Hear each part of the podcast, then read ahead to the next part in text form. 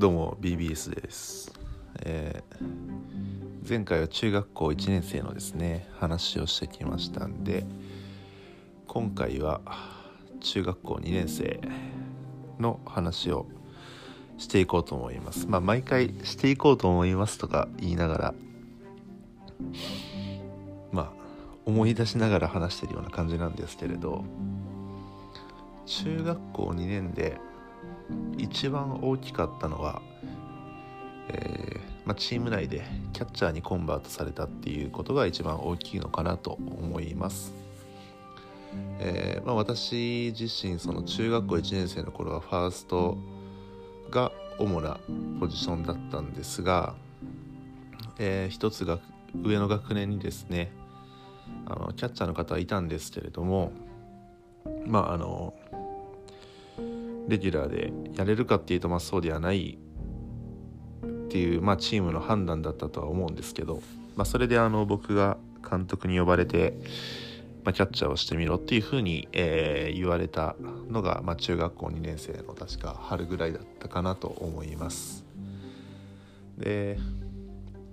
まあ、キャッチャーなんてやったことなかったですからあの、まあ、キャッチャーミットのね使い方っていうのもそこまで慣れてなくて初めの頃はまあ公式ですしその変化球とかでねあのよく親指を痛めたりとか、えーしていました。なんか親指が逆に曲がったんじゃないかなっていうのは、まあ、この時が初めての経験で、まあ、成り立ての頃はよくそういった怪我にも苦しんだかなというところでした。で中学校2年生の時はもうあの一つ上のねあの学年の、まあ、中学校3年生主体のチームで、えー確か最初は4番を打たしてもらってました、えーただですねそこで、まあ、自分のちょっと真面目な性格も出てしまったのか、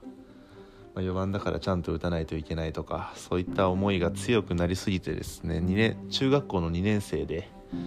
えーまあ初めてかな？あのスランプというか全く打てないようになってしまいました。でその時を振り返ると、まあ、もうちょっと気楽に構えていけばよかったんじゃないかななんていうふうに思うんですけどまあなんとかして打てるようになりたいっていうような気持ちも強かったと思うので本当にあの毎日うーん家で素振りだったり、えーまあ、トスバッティングだったりティーバッティングだったりっていうところは欠かさずしてたような記憶があります。で、まあ、多分本当に悔しかったんでしょうね。あのーなんか自分の中でとりあえず手がボロボロになって無心になるまでなんか振って別に答えなんてないですから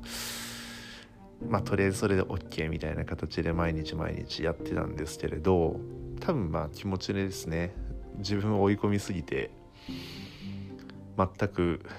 打てない時期はかなり長かったですね。でこの時やっぱりなんかスイングがあんまり良くなかったのかな。あの試合でもいい当たりは打つんですけどファールになるんですよね。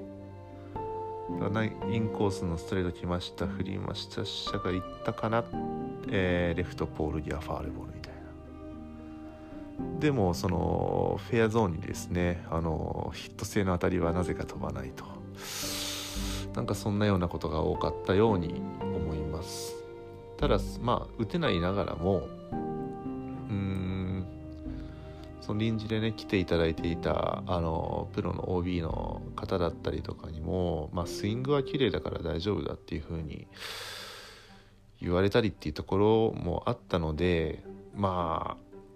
ちょっとタイミングが合わないだけなのかなとかは途中からは思ってちょっと自分の気持ちを楽にしよう楽にしようと思ってやっていました。でただまあ1個上の学年は、まあ、ピッチャーがそこまでいい人もいなかったですしうーん野手の方はそれぞれ結構打つ方とかもいたんですけどなかなかあのまあ、試合で結果を残すことができずにで僕も戦力になれずにという中で、えー、夏あ、まあ、夏ぐらいになるとまあ1個へも引退になるのでそんな感じで終わってったかなというところですね。で一番ショックだったのは、まあ、自分が打てないとかは、まあ、もちろんショックだったんですけど、えー、一番最後のですね確か関西で行われた試合試合というか、えー、大会があったんですねでそこで1個上の人が、まあ、負ければもう引退っていう試合だったんですけれど僕が確かその時5番を打っていて、え、4番に入っていた人がですね、えーまあ、左中間にフェンスオーバーのホームランを打ってでそのベースをこう一塁二塁三塁と蹴ってホームベースに近づいてきた時に僕は次のバッターだったんですけどホームベースを踏む前にハイタッチをしてしまいまして、まあ、それはもちろんあの相手チームにですねあの審判の方に今あのランナー接触があったよねっていう風にアピールがあって、まあ、その先輩を打ったホあのホームランを打った先輩はまあ、あの記録上アウトになってしまったと。で、まあ、先輩のねそんなあの引退の試合でひょっとしたらまあそれが最後のホームランになったかもしれないんですけれど、まあ、僕も正直そんなルールまで深く考えてなかったですしまあ なんかとんでもないことをしてしまったなと思ったのは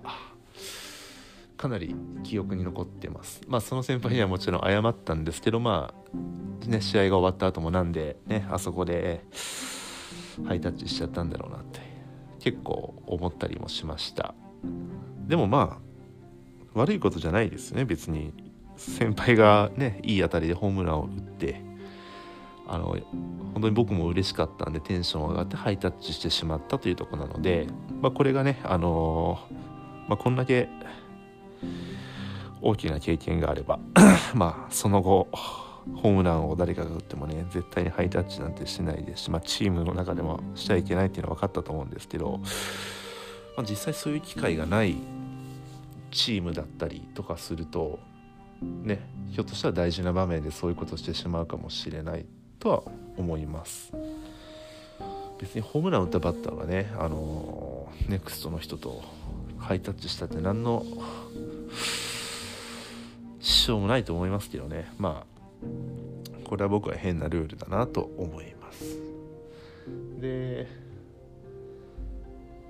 そうですね。まあ中学校2年生、まあ、その夏川で新チームになって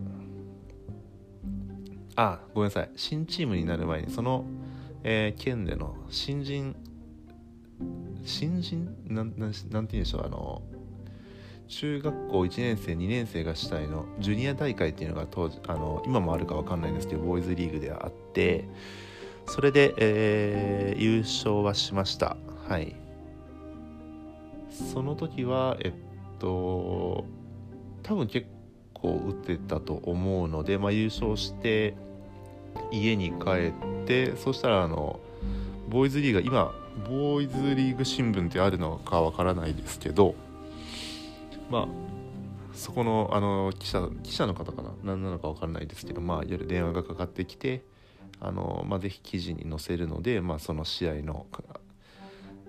まあ、どういう意気込みで試合に臨んだとかそのね、タイムリーを打った打席ではどういうことを考えていたかとか、まあ、そういったヒアリングというか、えー、インタビューはあってちょっと嬉しかったなっていうのも覚えていますね。で、まあ、中学校2年生の秋冬になってくると、まあ、もちろんその次のね、えー、自分の最後の学年中学校3年生に向かって、まあ、冬はトレーニングをしていくんですけれど、まあ、それととともにというかそれと一緒ぐらいの時期にやっぱりみんなあの進路が気になるんですよね。あのまあ、高校でまず野球をするかどうかとか高校で野球をするなら地元に残るのかとか、まあ、ちょっと離れるけど、えー、県外の強豪に行くのかとか、えー、あとはまあ 自分に声がそのねいろんな高校から声がかかるのかとかかからないのか、えー、どうなんだろうなとか思いながら僕はそ、えー、時間を過ごしていたと思います。えー、そうですね。もう中学校2年生の時は正直悪い思い出の方が多いので まあこんなこんなもんかなというふうに思います。で野球以外で言うとうんそうですね。まあ学校の成績はまだちゃんとキープして、えー、45のうち40 42ぐらいは取ってたはずですね、まあ、テストの点数もまだ悪くなくて、えー、まあ学校ではずっと部活には行ってなかったんで平日は遊んでという形で、えー、毎日過ごしてました。はいまあ正直ごめんなさいちょっと内容薄かったですけど中学校2年生ってまあこんなもんでした。次回は中学校3年生の話をしたいと思います、えー、以上です。BBS でした。